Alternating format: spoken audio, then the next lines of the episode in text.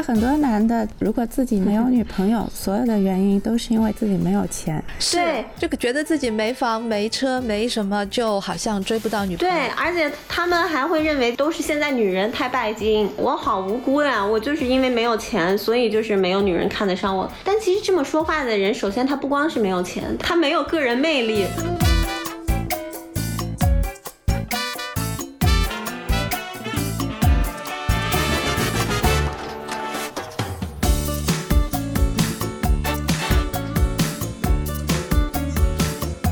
我生活中有一个朋友，他就很自然会说，那个女人不生孩子是不完整的。其实我我觉得我们都会听到这种话，而且人家并没有恶意的。这到底是从谁先开始说的呢？就是谁先开始给我们定义这种不完整呢？我还觉得没有挣过一百万是不完整，或者没有甩过一百个男人不完整。就是你只要去对一些约定俗成的那些话稍微反思一下，你就觉得这个漏洞百出。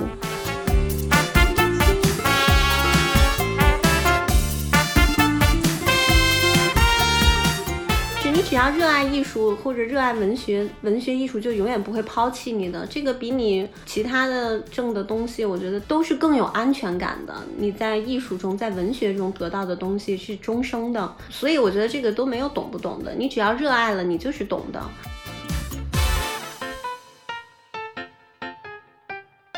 欢迎收听跳岛，我是猫弟，我是于适。最近一部叫做《爱情神话》的沪语爱情片正在热映。这部既轻松幽默又文艺前卫的影片，凭借对生活细节的捕捉和灵巧台词的运用，收获了跨越年龄层的观众们的喜爱，也引发了大家关于什么才是真正的上海，中年人的爱情到底该如何，女性应该怎么样才是完整的等等话题的热烈讨论。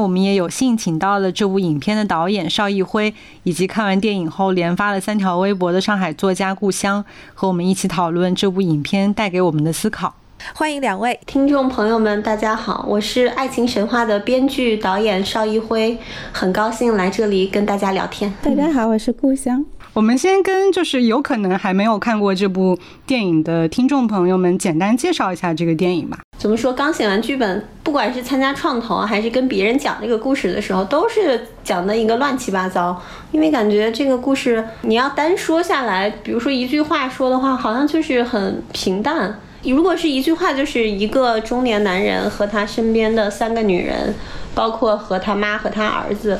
之间发生的故事吧，就是这个人的一个生活切面。当然，这个人他的身份就是一个上海的闲人吧，一个上海的可能到了中年阶段的一个画画的人，画画但也没画出头。然后做饭呢，也就是自己爱做爱吃，反正就是有这么一堆小特点吧。哎呀，我完了，我这么说自己的电影，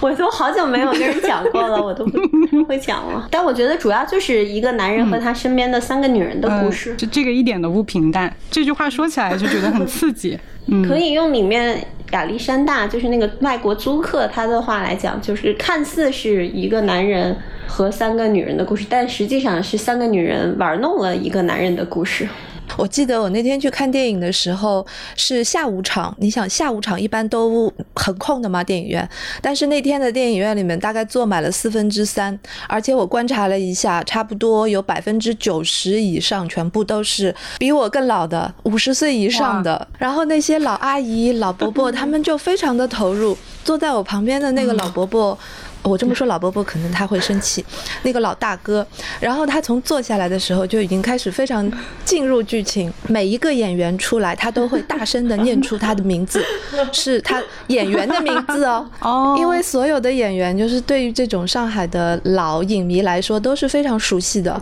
所以包括就是大白的妈妈什么，就是这些配角的名字，他都喊得出来。我数了数，大概就只有亚历山大 他没亚历山大的名字巨长，你知道吗？你可以到时候看一下，什么哈姆达、阿拉萨米，什么什么什么的。哎，不过您一说这个，我倒是想起来，我前几天也是在微博上看，好像是郭玉洁吧，也是一个作家。对他发的是说，对我也不知道他是说他父母还是什么，就是说有一对八十八十多岁的父母，然后一起去看了，然后老太太看完之后就特别开心。就是逢人就说，一个女人没有登过一百个男人是不完整的，就是这个八十岁的老太太。对，对是的，我爸都快八十岁了，也不是我叫他们去看的，是我想起来想叫他们去看的时候，他们说他们已经看过了，而且看完之后也很开心。可能在有些人认为近八十岁的人不太会关注这些文艺消息，或者自己买票进电影院嘛。但实际上这件事它就是会自然而然发生的哎，那故乡，你你是上海人吗？啊，是的，哦，那肯定上海的，不管是是老中青，可能都更容易去看吧。我觉得这里还有一个很重要的原因，就是上海这边的观众朋友们口耳相传的，还有一个点就是这个电影是全程都是沪语的，所以我们去看的时候就会特别的开心，从来都没有哪一部电影是从头到尾都是用我们特别熟悉的上海话来讲的。然后其中有一些演员可能有一两个单词没有说准，下面就会集体的更正。我昨天还看到一个朋友，就是看完电影后发了一个非常非常高的评价，他说上海没有这样一部电影是不完整的。嗯，我在写的时候，其实就是没有刻意去想或者刻意去写一个，比如四十多岁的人的感情状态。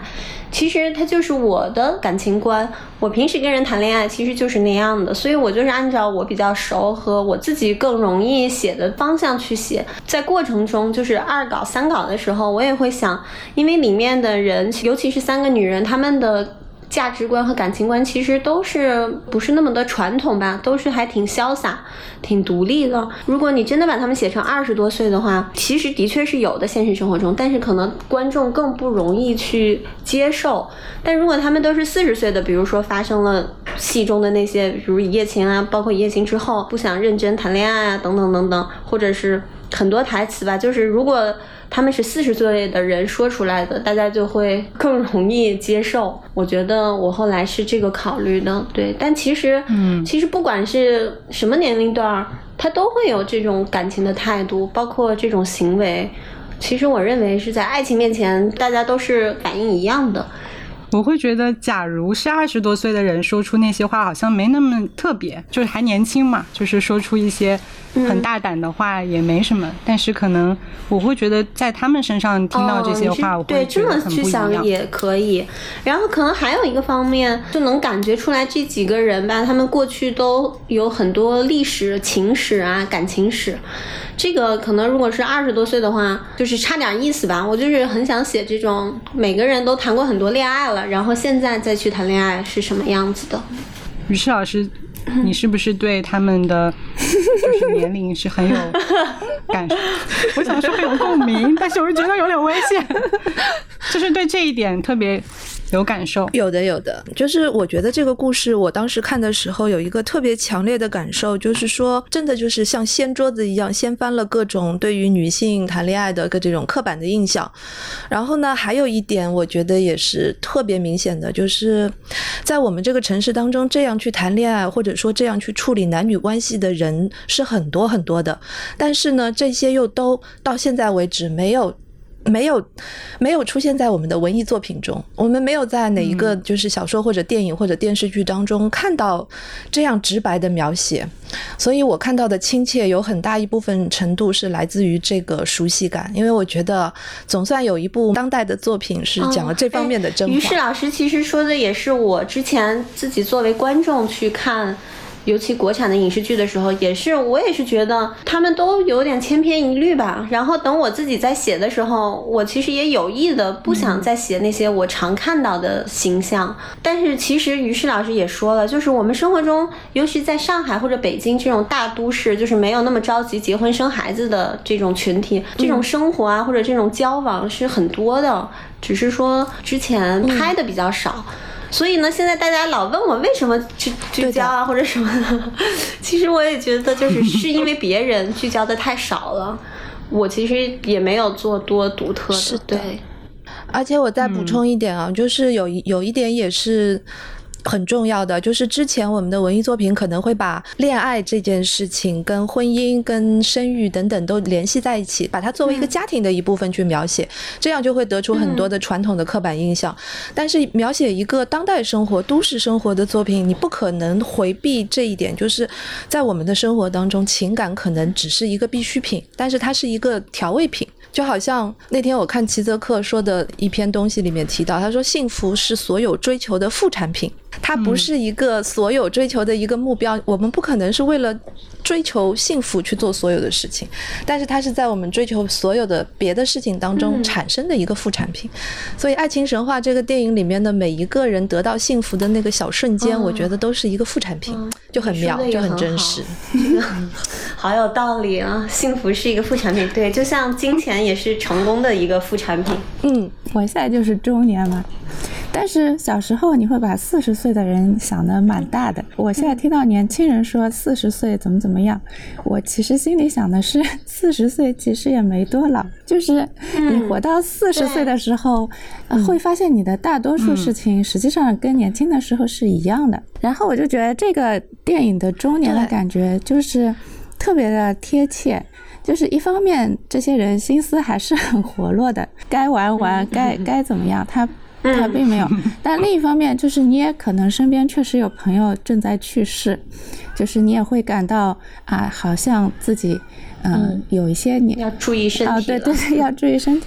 嗯，但是另一方面，就是人的这种浪漫的感觉，以及就是你三十岁到四十岁这十年，就是。过去的非常快。你并不会发生什么样的变化，你的心还是很年轻的。当然，如果这个电影里作为四十岁的人，你在各方面可能会更加从容，可能有了一定的钱。呃，像这个徐峥年轻时也上过班，人，而且他很划算的是，他是个七零后嘛，七零后就是是一个买房子很容易买买下手的那个年代。对对对，是的，对，就是刚刚呃改革开放进入那个能赚钱的工作。接着房价又很低的时候，所以我觉得这个人是很现实的，就是他确实活的。不累，因为如果现在年轻人就活得很辛苦，如果年轻人还天天在那里奔忙，每天忙着谈恋爱，我就会觉得不大现实。就是我会觉得年轻人都住很远的嘛，没错。尤其如果你不是本地人，你要住在市中心是很难的，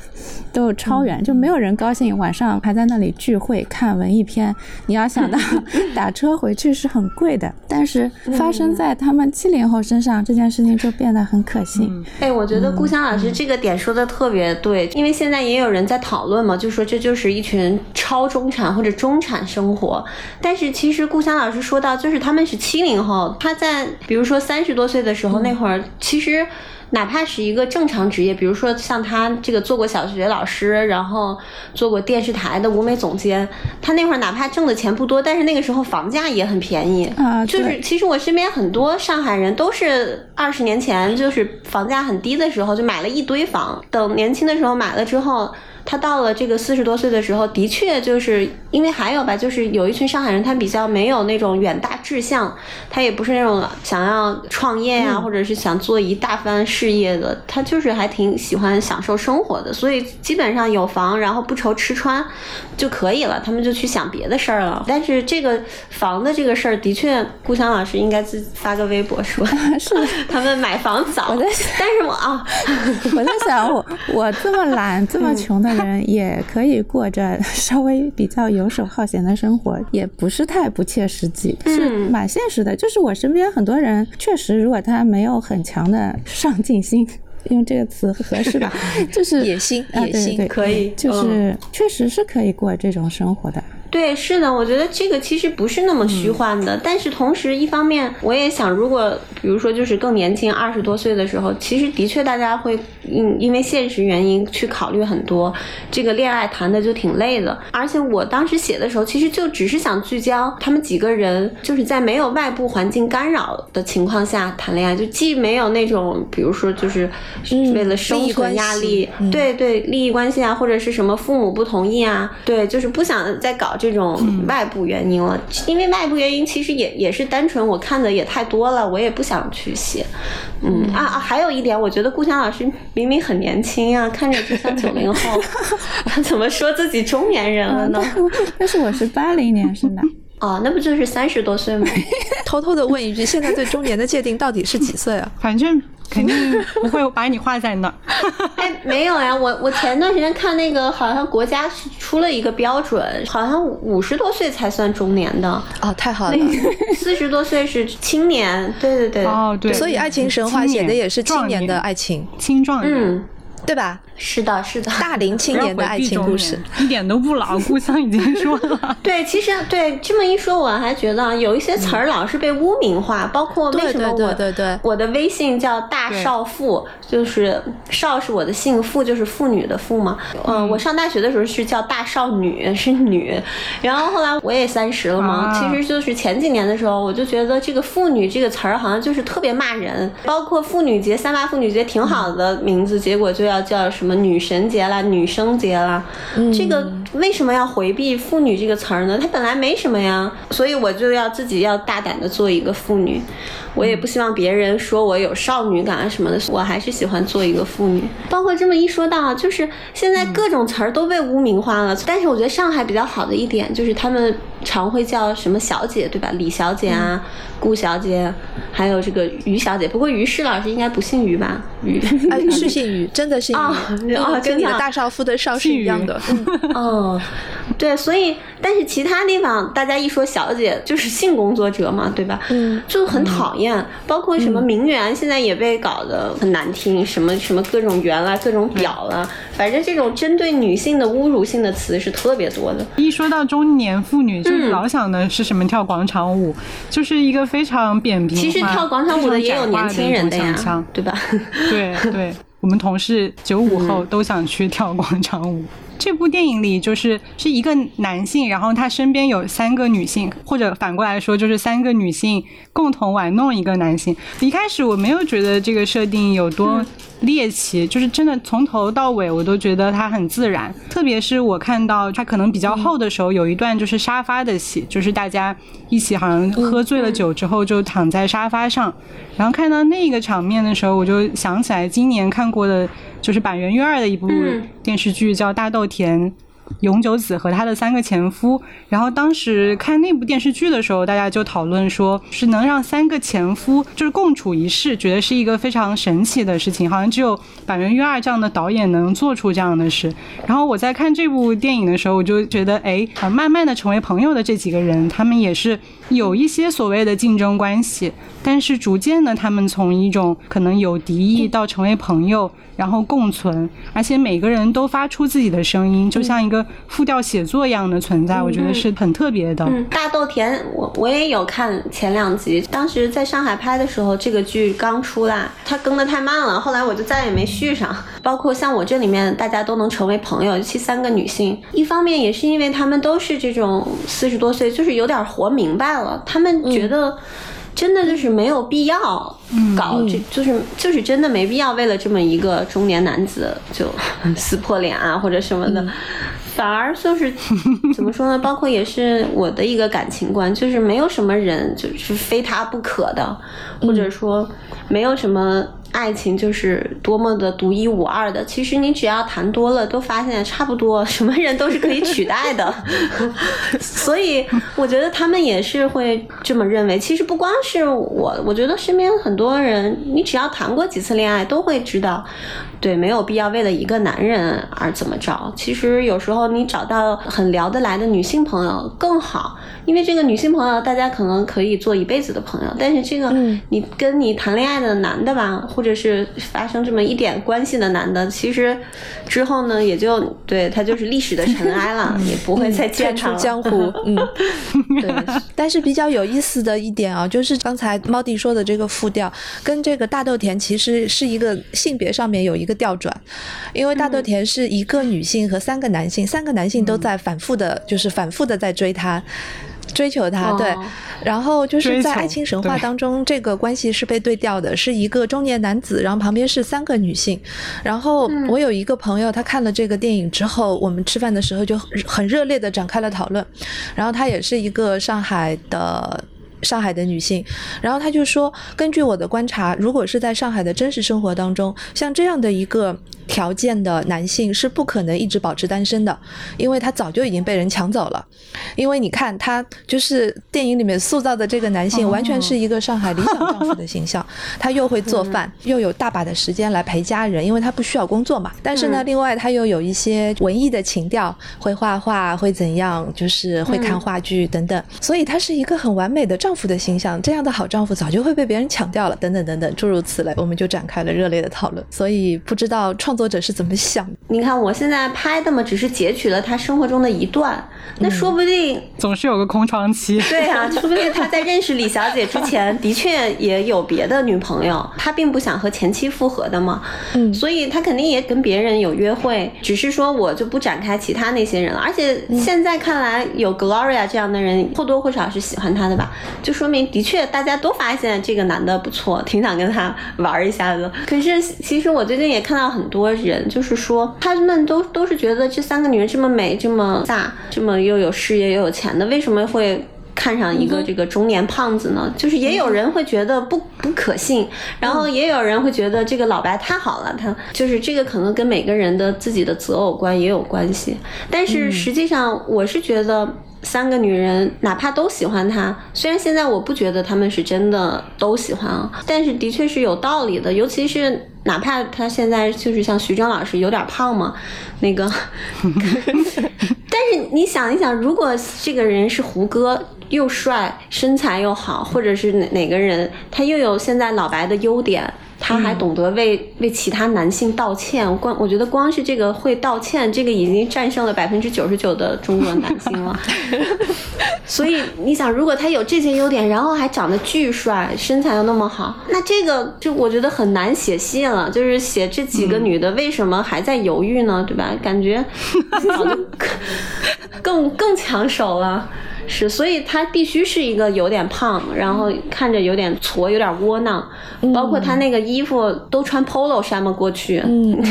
其实，对，那那是挺难看的。他最近才改变了风格。你想，平时我们几个女的都不会喜欢一个穿 polo 衫的男的的，不管他是有什么样的条件，我觉得。所以买内裤的那段是为了体现这一点，就是他产生了新的爱情了之后，他会想到要去改头换面。对，是的，其实这也是我过去我小的时候看很多爱情片儿什么的，都是一个女的在为她的约会在准备。就是各种换很多漂亮衣服啊，或者怎么怎么着，但其实男的也也应该去这么做。一个男的也也对啊，也应该对自己有个标准，不要老是就是这种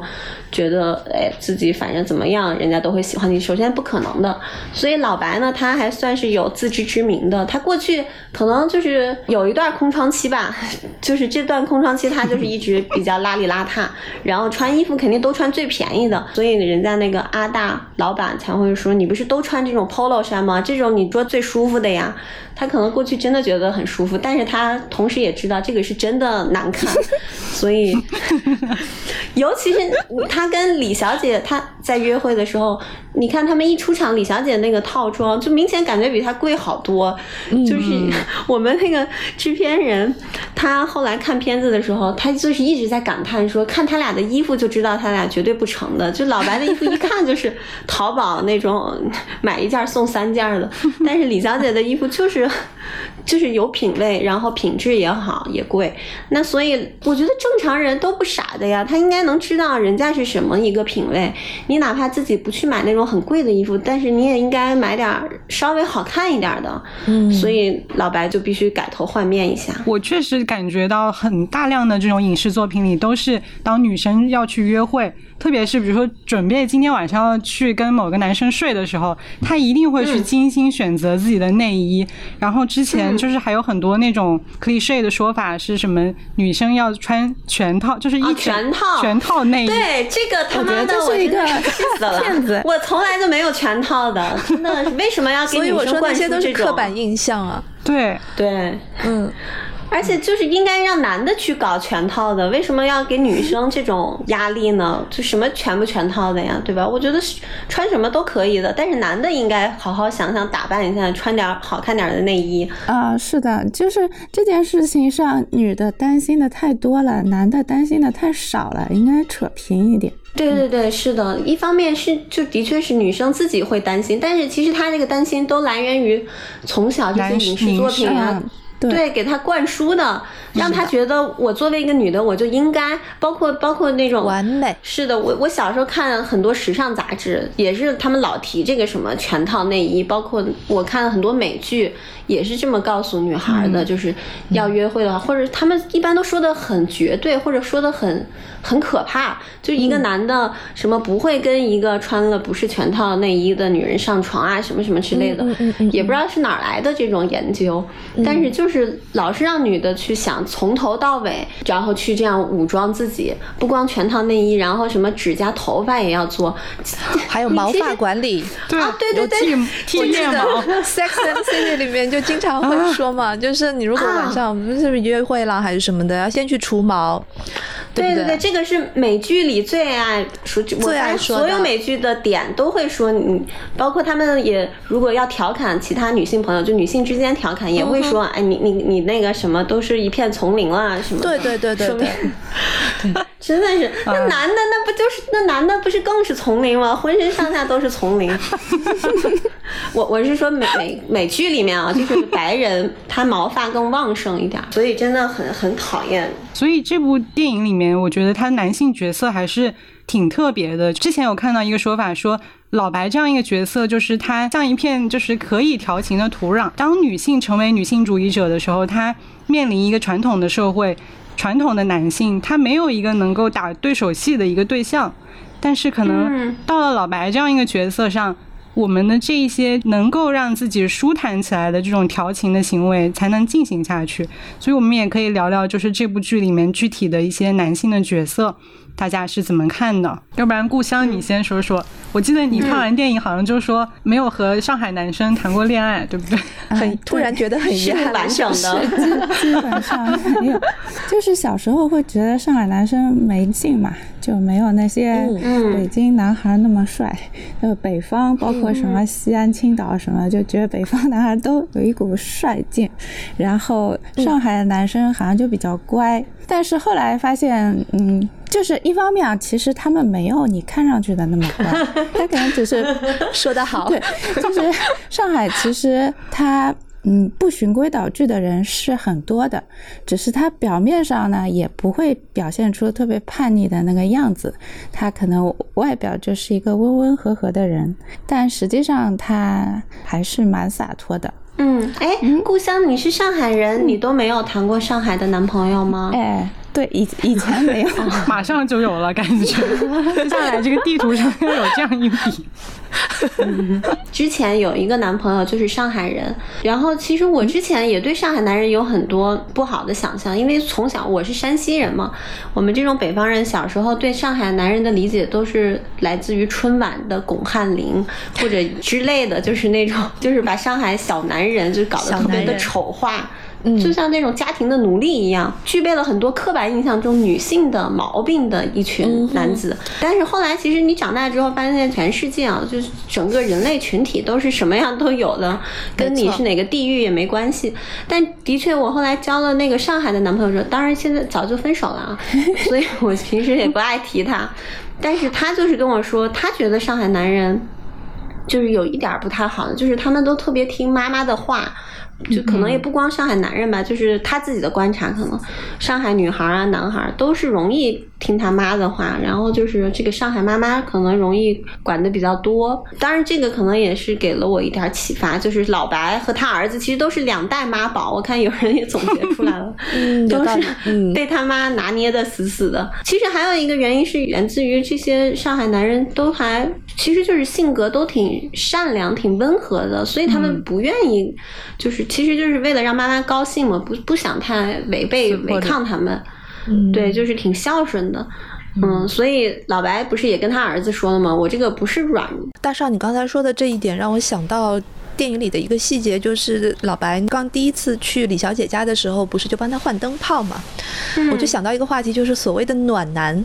暖男的爱情会不会跟我们就是跟我们想象的其实骨子里面也不是很一样？就是故乡，你刚才说北方的男生比较大男子主义的话，他可能就会显得比较帅，至少我们年轻的时候会觉得那样比较帅，但可能进入中年或者说曾经以为他很帅，后来发现只是大男子主义，大男子主义，然后不负责任，然后甩锅等等，那些都是大男子主义的副产品。所以呢，就是等你谈多了恋爱了之后，发现就是暖男其实确实有他的魅力所在，他帮你换个灯泡，帮你换个门锁，等等等等，这些是不是就？对，帮你修双鞋，这些是不是都是他的加分项？哎，我觉得这个也很有道理。其实暖男啊，现在我我感觉这个词儿也有点被污名化了，好像对很多女人很好，也叫暖男，就是就是中央空调好几个女。暖男变成中央空调的代名词 是，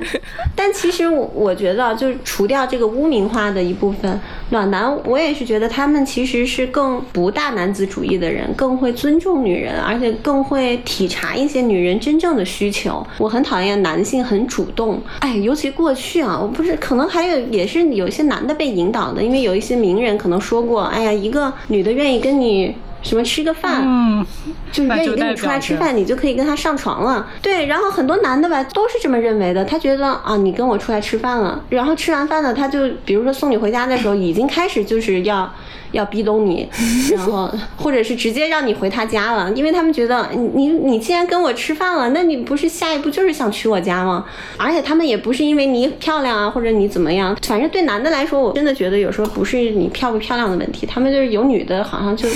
就就闲着也是闲着就可以了。但是这种我我真的很不喜欢，就是所以后来搞得我也不敢就是跟人。男的单独吃饭，其实有时候我真的只是觉得这个男的很有趣，嗯，就是哪怕是很幽默，我觉得跟他聊天很有意思，所以我想跟他一起吃饭，或者想跟他多聊聊。但是你一旦跟他多聊天，包括你表示出了对这个交流的兴趣，就是因为交流嘛，大家是很认真的在在交流，我也会很认真的倾听，但是对方呢就会误解你的倾听，他就是觉得你喜欢他，其实他觉得你崇拜他。啊，是的，就是这样的。对对对，崇拜这个也是，我们只是有礼貌，只是说你说什么，我们嗯会给你附和，但并不代表我在崇拜你。可是很多男的真的是这么误解的，所以我一度就是很不喜欢这种主动型的男生，我就是觉得，反正我喜欢被动一点的，我必须得，就是我们都已经很确定了。我们是彼此喜欢的，然后再发生后来的事儿。但是你不要在我明明没有明确给你答复我喜欢你，你就开始误以为我喜欢你。哎，那这么说来的话，老白是不是你比较欣赏的那种被动型的男人？至少在电影里面，他至少自己要搞定画展的时候自己办不到，老吴也帮他办不到，最后是两个女人帮他办到的。嗯，这一幕是不是说明像老白这样的被动的可爱的男人，他其实要放低一下自己的自尊呢？因为我写老白的时候，真的其实就是按照我理想中的男性在写的。我就是喜欢，或者是我就会跟这样的男人谈恋爱，所以我写了老白这个人。其实从一开始，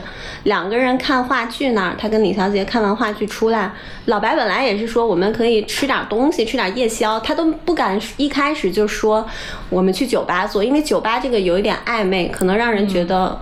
就是对，所以我让他说的是，我们先吃点东西，就是去那种人多的饭店吃个夜宵。但是是李小姐说直接说的去你家，就是我就是喜欢这种 这种关系，让女生，因为很简单，并不是说我要我觉得女性就要比男的强啊或者怎么样，完全是因为这个两个性别里面，女性的确是一个弱势的，从体力上，尤其是体力上来说，你不管一个女的你是什么柔道冠军还是什么，如果一个男的真的想对你怎么样，其实我。们的体力是没法去去对抗的。那么，在这种关系中，如果人家没有明确怎么样，我觉得男性最好可以先静观其变一下，不要太主动。所以我就希望是这个女生，她当时不管是她是喜欢老白，还是说看了个话剧心情不好想找人发泄一下，她都是让她来主动去说。我就是去你家，那这样男的你当然就是一般男的也会答应的嘛。可是就是最好让女生来决定。如果是老白主动说的，我觉得李小姐根本就不会去的，而且就直接把他拉黑了，以后就再也不会相见了。最近其实还有一种身份也被污名化，就是女权男，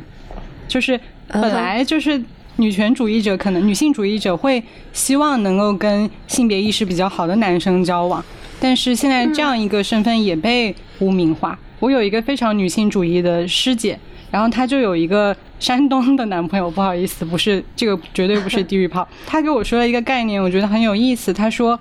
也许我们当下就是可能没有这种真正的女性主义的男性，但是我们可能会遇到很多所谓的儒家暖男。就是他可能受到了传统文化的教育，他觉得我们应该要对女人好，我们应该对人善良，就是这种很朴素的一种价值观。他就是从从这种非常朴素的、没有那么理论思考的角度出发，然后他去跟别人交往，他可能这样就是一个还不错的男人。我感觉老白就有一点。这种儒家暖男的感觉，哎，那这个是为什么也被污名化了呢？大家觉得就是一个男性不可能真正意义上是一个女性主义者，他如果要说这些，一定是要利用他的这种女性主义的身份来搞女人。这个我我明白您说的了。其实的确，好像之前微博上也有吧，就是打着这种旗号，可能就是反正就是私生活并不检点吧。而且也并不是在尊重女性的前提下去跟女生发生恋爱关系啊，等等。像您说的这个朴素的一种尊重女性的，或者不管是怎么说啊，儒家传统啊，还是我觉得只有越来越多这样的不自觉的女性主义者的男性出现，大家才会分辨出哪些是真的，哪些是假的。所以就是任何形态的男的。只要是他愿意真的把女人当人那样去，不管是交朋友还是交交男女朋友，只有这些人越来越多的出现，那我们其实不管是男的女的都可以分辨出啊，你是打着旗号的，是想骗我的，还是说你是真的有这种性别意识的，或者是你是有自觉的性别意识，还是说不自觉的，是受过了女性主义教育的，还是你天生就是这么一个善良的人？对，只有这些越来越多。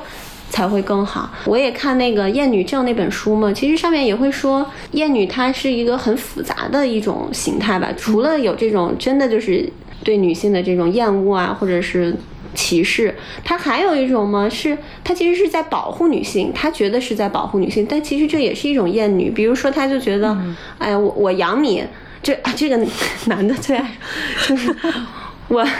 跟我在一起，我养你，然后你就不要出去上班了。上班多累呢，我是为了保护你，我是为了给你一个安全的避风港，所以我是对你好，才不希望你工作的，或者我是爱你，才不希望你出去受累的。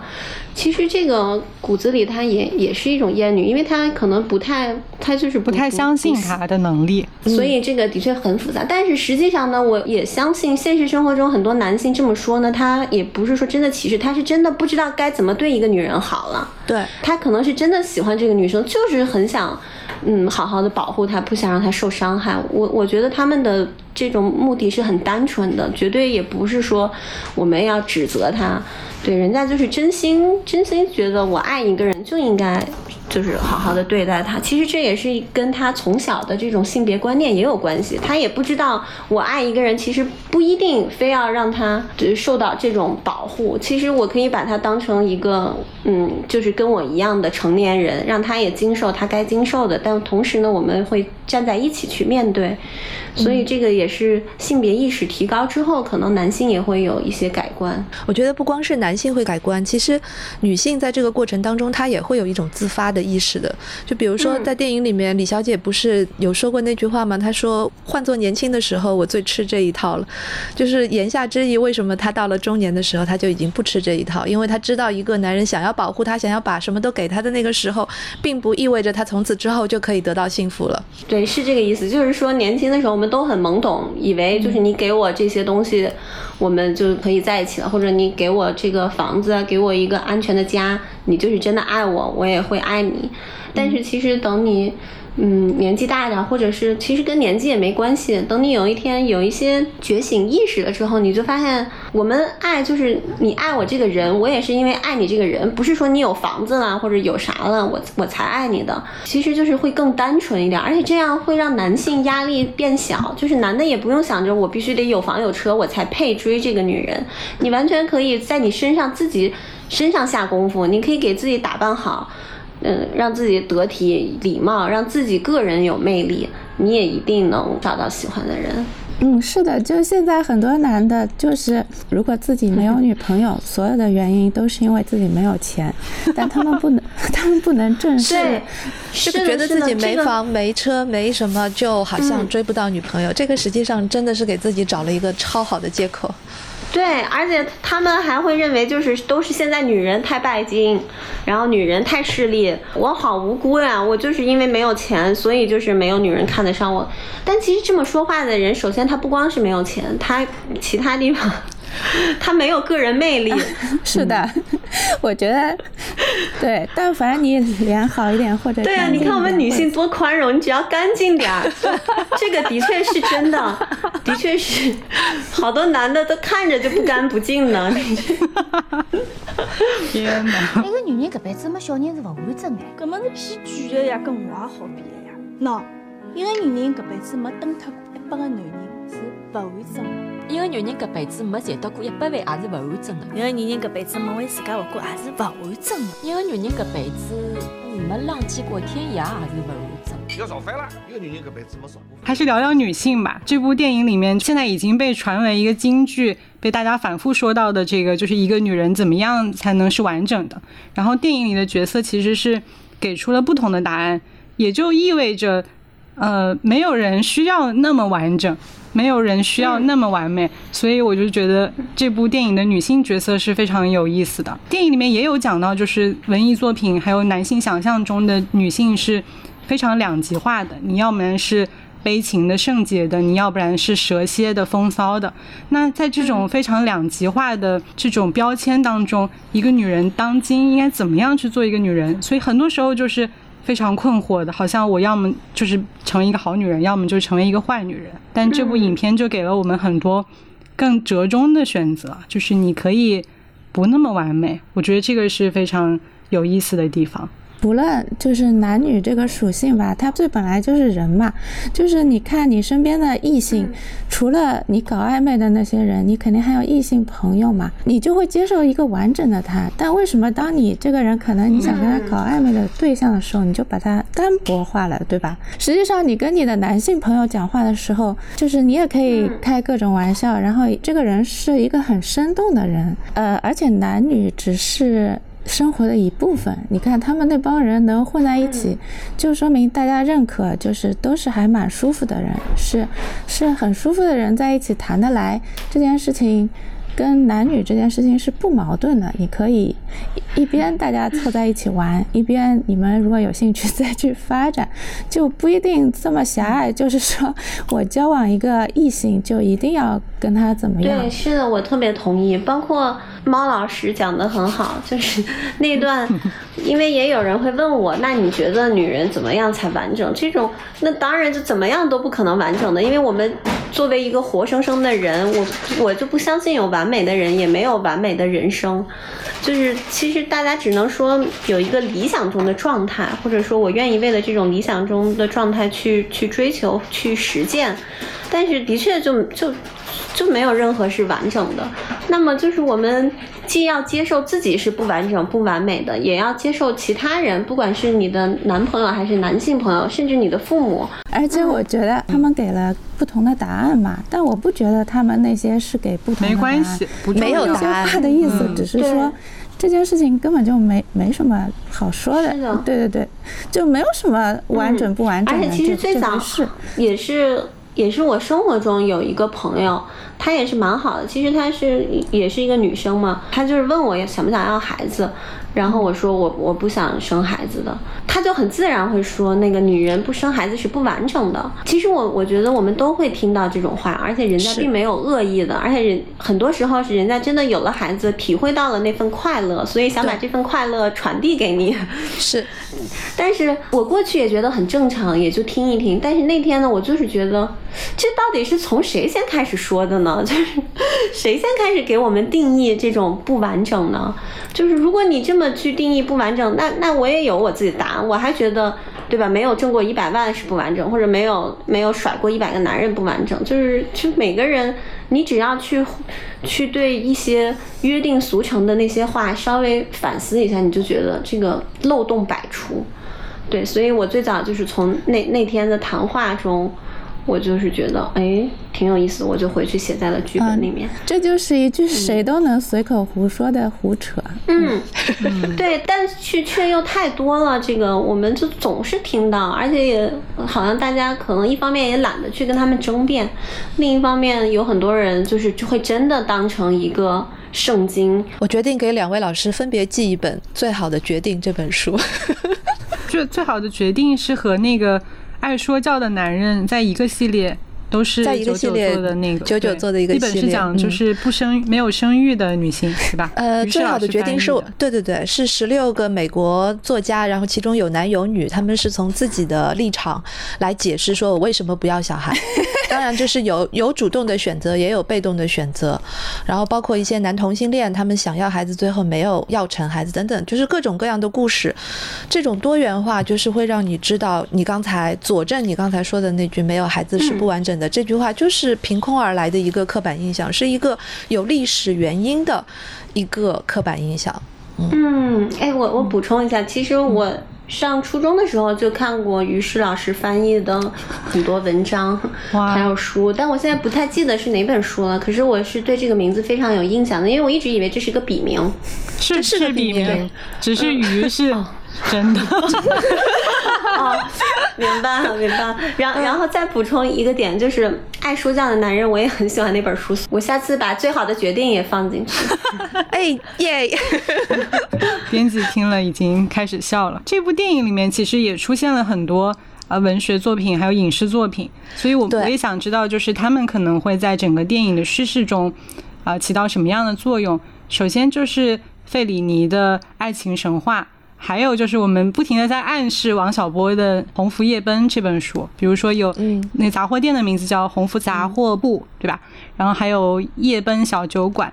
然后还有就是他们后来看那个费里尼的爱情神话的字幕里面的字幕组的成员也叫鸿福和夜奔，以及我记得导演的公众号也叫鸿福夜奔不复还，所以就想知道这些可能。对于文还有你漏了一本，还有看话剧的时候，那个话剧是根据一本小说改编的，那个小说就是导演本人写的。人类要是没有爱情的话，首先啊，看话剧的那个，其实我本来最初是想用一个我喜欢的，就是剧作家的话剧的，但是人家那个呢是需要版权的嘛，是要买的，要花钱的。所以我当时就是也不想花这个钱，那用自己的那个书嘛，肯定就是不花钱的了，因为版权在我了，我想用就用。所以其实当时完全是出于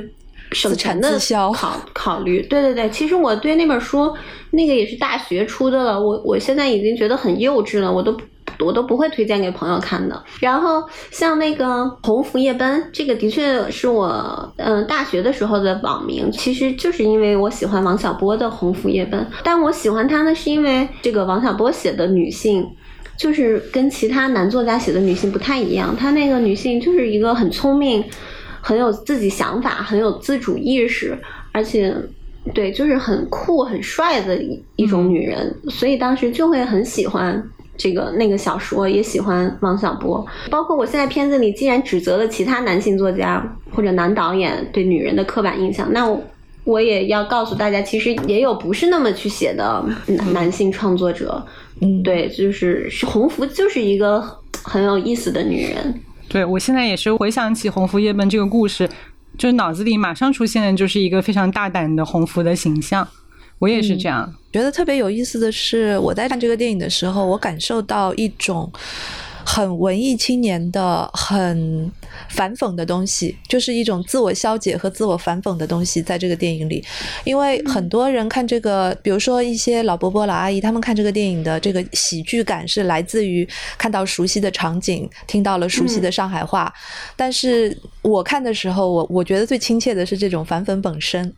所以呢，就是嗯，我。这个里面我最喜欢的人物是老吴，好不容易逮这个机会，我来问一下导演，就是创造这个人物以及把他跟爱情神话费里尼连在一起的这个构想是什么样子？就是在写剧本的时候呢，我一开始只写了前半段，就是老吴他前半段就是一个很风流的，这那个前半段跟现在是一样的，过去有很多女朋友，小联合国，他就是一个风流形象。我当时设置这个人物也是为了跟老白有个对比，就是老白是那种。你看上去好像应该没什么女人的人，但其实他女人很多。然后老吴嘛，就是闷骚型对，老吴就是满嘴跑火车，说自己很风流，但其实 没有一个人见过他的所谓的女朋友。对，当时只是为了这么去去设置一个反差，但后来我写到后面发现，那老吴这个人还是有一点单薄。所以我就是很想让他不是表面上看上去那么简单的，我希望他背地里其实是一个特别忠贞的人，说不定他一生就好过那么一个人，一或者就是说一个人，说不定他一生就跟那么一个人上过床都是有可能的。嗯所以我就在想，因为我我小的时候就是小学，反正看《罗马假日》印象很深嘛，就是觉得罗马就是一个发生浪漫事情的地方。然后我的直觉就是觉得老乌应该在罗马有一段感情，然后同时呢，我又不希望这个感情比较正常，我就希望它有一点传奇性。那那首先确定了罗马这个浪漫的地方之后，罗马最比较为人知道的导演，我觉得就是应该是费里尼吧。包括顺带回答一下，里面有一些这种文青啊这种东西，我觉得也是符合现在剧中的这些人的角色身份的。因为像老乌，他一一方面他留过学，然后生活嘛，就他又喜欢装逼，他肯定会看很多 这种东西。其实这里面的人都是有点儿，其实他就是装逼。你说他们真的研究还研究啊，或者还是真的喜欢，就不一定的。只是说他们是一群既然生活上没有那么发愁的人。的确就会往精神生活上去耕耘的，那么一定会看这些费里尼啊、什么话剧啊、小说，因为这就是上海生活的一部分。上海就是话剧就很受欢迎嘛，比其他地方。而且其实我当时就在想，老吴这么装逼，那年轻的时候更装逼了。他要跟女人搭讪的时候，就是要为了显示自己。不一样，他就会说这种，哎，那个甜蜜生活里的喷泉在哪儿？就是他 让人知道他是个蛮有品位的人。嗯，他都不一定看过那个电影，但是他就是觉得，嗯，这就是我搭讪的方式。反正我是看到最后一段，一群人坐在那里看这个电影，看到哈气连天，然后一个人去做宵夜，然后大家所有的人都开始要快进什么的，就那一段特别的活色生香，就很现实。但事实上呢，这种哪怕看不进去，但是也要看的这种文艺生活，确实是发生在市中心的一个很普遍的现象。啊，对的，你看真是，你看他们那个抢电影节的票抢的多积极啊！啊，真 真的，然后一说，然后有有有大量这种时髦青年抢了票，就是每次都像朝圣一样去看，看完出来人就是说，哎呀，这是什么呀？我都睡着了，然后就互相，就是这是一个越喜欢睡得越香。对，这是一个很写实的，就是参与文艺活动就是他们生活的一部分，但是也不一定真的要、对要看懂，就是老中青时髦人都会去干这件事的。真的，我这个特别有感触，因为我在上海生活了六年啊，每年的上影节，我都是想说我去看看电影吧，因为毕竟我也是 学电影的嘛。但是我每次都抢不到票，而且我都是已经定好闹钟了，我在那个时间抢票，但全都是就几秒钟就抢空。对，而且那个真的就是坐满了，很多都是老年人或者什么。但是另一方面，我觉得大家就是这个是他们生活的一部分，哪怕看不懂、看不懂或者什么，我我其实也不。不觉得应该讽刺他们或者什么，因为只有越来越多的人去看，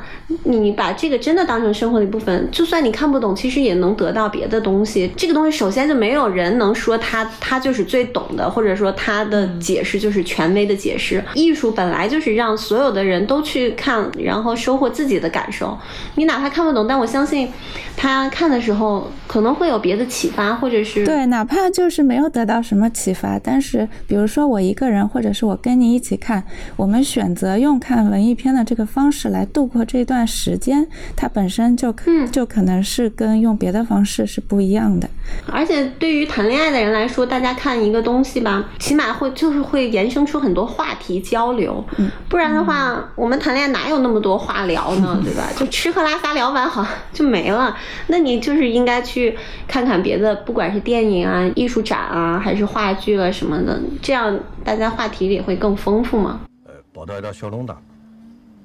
一记头看到伊。坐辣埃面吃咖啡，也就是巴黎马路边浪向搿种小个咖啡馆打牌嘛搿种。伊看上去四十几岁，我当辰光勿晓得伊啥人，只觉着有眼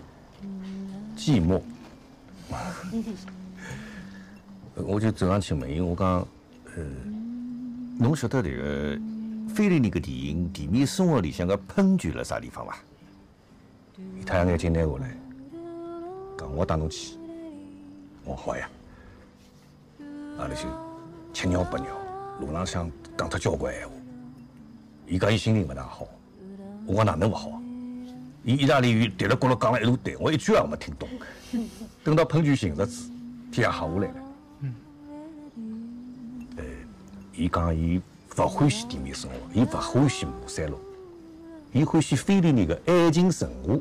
我也很喜欢老屋，我既喜欢老屋，也蛮喜欢老白的，就是跟老白作为男人那方面不相干。他们身上有一种就是我很熟悉的文艺爱好者，他也没有完全进入这个职业行当或者是圈子，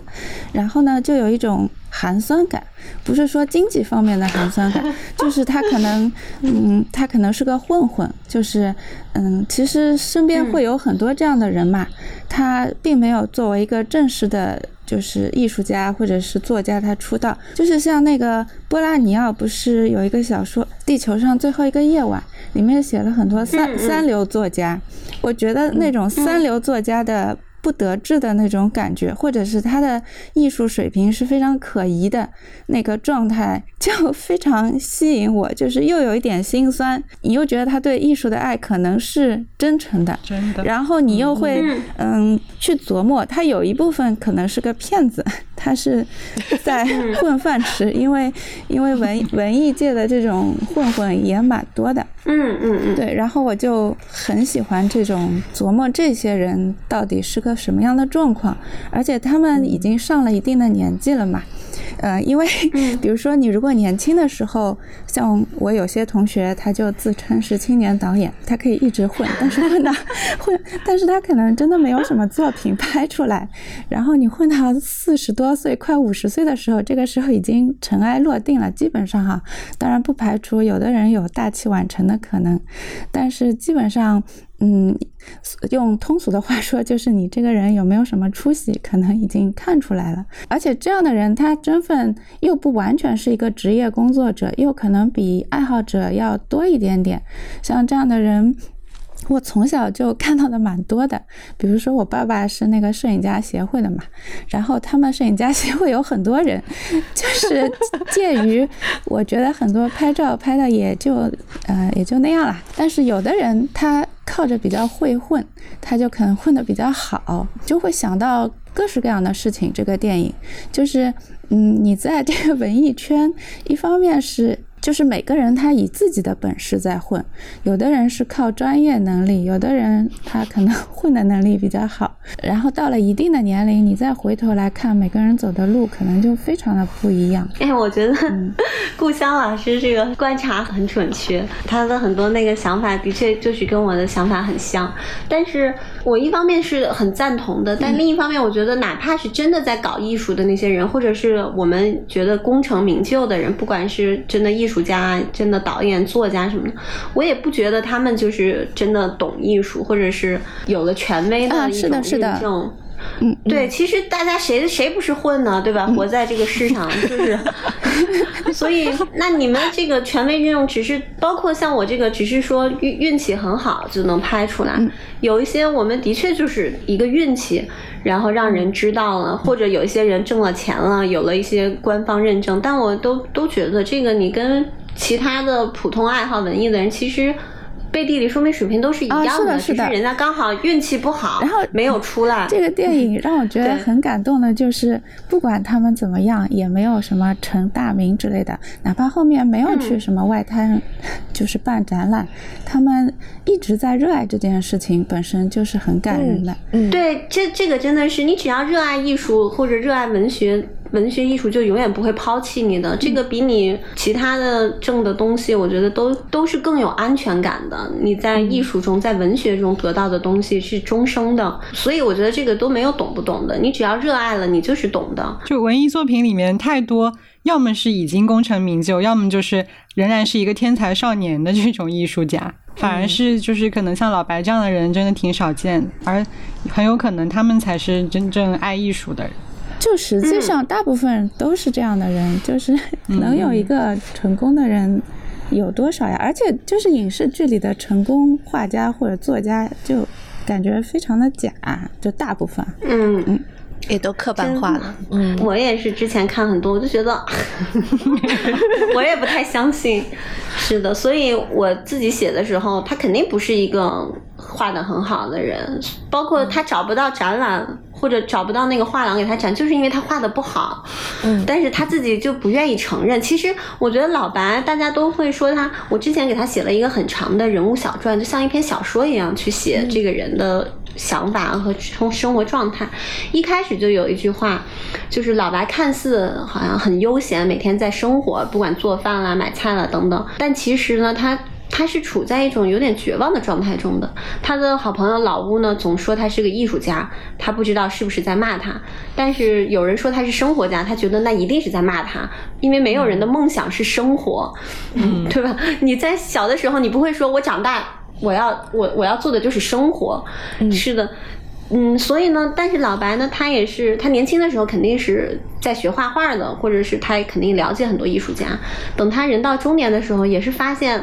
自己可能永远。就是做不了一个真的艺术家，自己的水平就是那样了，他达不到。但是呢，他一方面又知道了什么是好的艺术，所以他这种落差吧，让他其实会挺绝望的。因为一个热爱艺术的人，有一天知道自己永远距离艺术是一大截的时候，所以那老白同时呢，他生活中他又要自欺欺人。其实，尤其是欺骗自己吧，所以他就老说：“哎，我画画就是随便画画的，我是个杂家，我这个也能干，我能打鼓，我能教画，我能写东西，对吧？我能干的多了呢。我画的不好，只是因为我没有花这个精力去做，所以他他必须要这样骗自己才能生活下去。因为我自己其实也是这样的人，我原来也有很多爱好，但都发现自己并不精通。我其实我一直都特别喜欢音乐，所以我我现在电影里也放了很多歌嘛，就是 满天入。我个人很喜欢，包括我小时候也拉手风琴啊，也打鼓什么的。但后来我就是发现自己就是五音不全，就是就是也没法去唱歌，嗯，然后看谱子也看得特别费劲，就是经常。哎，就是就是完全没有这个天赋，包括写作，我过去好多年都在写剧本，其实我真的也写的不好。很多电视剧，我觉得电视剧是很难写的，我真的写不好。一方面也老碰到不靠谱的，一方面我觉得自己写的不行。然后我后来就就骗自己说，那我就别写了，我就写小说吧。这个 我觉得很多时候我们真的得自欺欺人，然后一方面知道自己能力不行。然后另一方面又要告诉自己，我能力不行，是因为我没有花时间，没有花精力去做。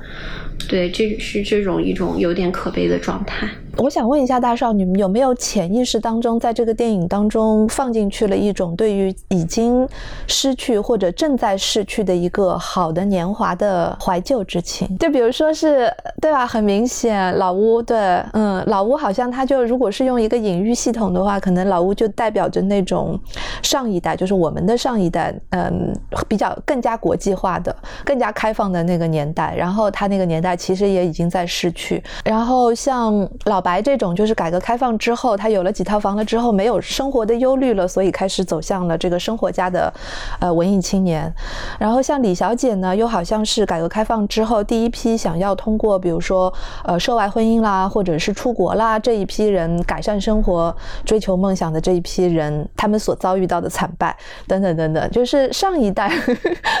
上一代的那种嗯。